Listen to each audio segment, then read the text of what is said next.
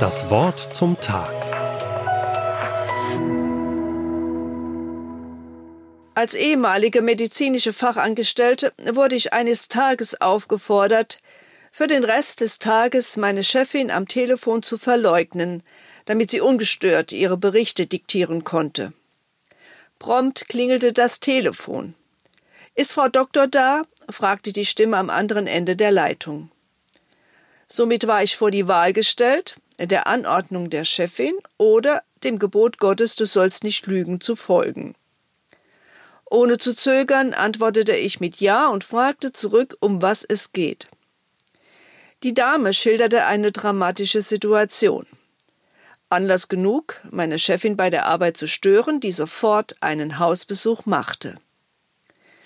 Den Forderungen anderer Menschen zu folgen, die eindeutig Gottes Wort und Willen entgegenstehen, sollten Christen nicht gehorchen. Eine Herausforderung für Christen bis heute. So ist die Forderung des Paulus mit folgenden Worten aktueller denn je. Stellt euch nicht dieser Welt gleich, sondern ändert euch durch Erneuerung eures Sinnes, auf dass ihr prüfen könnt, was Gottes Wille ist, nämlich das Gute und Wohlgefällige und Vollkommene. Römer 12, Vers 2.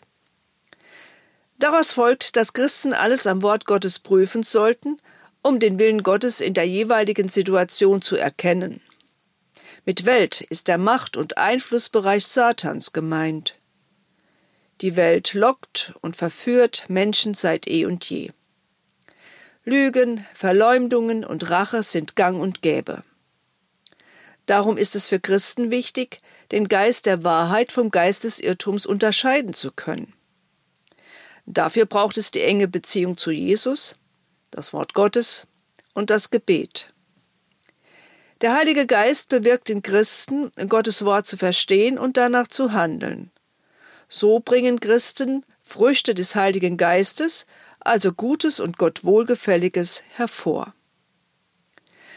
Paulus erinnert Christen an die Liebe und die Barmherzigkeit Gottes. Die Liebe Gottes beinhaltet das aus Gnade unverdiente empfangene Heil durch den Opfertod Jesu Christi, seine Vergebung und Rechtfertigung, die Reinigung und Heiligung durch den empfangenen Geist.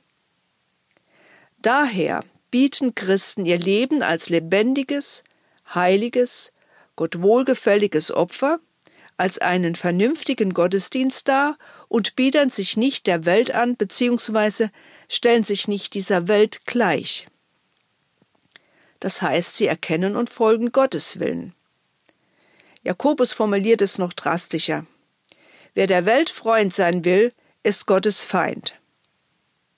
Und Gottes Barmherzigkeit wiederum ist kein unverbindliches Gefühl Gottes, etwa ein zu nichts verpflichtendes Mitleid, wie viele vielleicht denken, sondern sowohl Gottes Barmherzigkeit als auch seine Liebe sind zur Tat geworden und haben einen Namen Jesus. Weil Christen Gottes Liebe und Barmherzigkeit in Christus Jesus erfahren haben, werden sie Gott lieben und auch seine Gebote halten.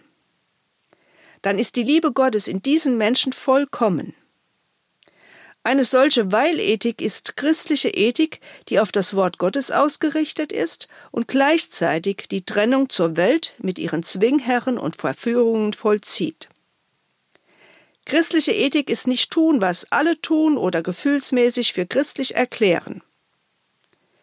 Die Gemeinde von Christus ist vielmehr aufgefordert, sich nicht nach den Maßstäben dieser Welt zu richten, sondern sich prägen und verwandeln zu lassen in das Bild des Christus, denn sie sind Tempel des Heiligen Geistes. Das Wort zum Tag. Auch als Podcast auf erfplus.de. ERF. Tut einfach gut.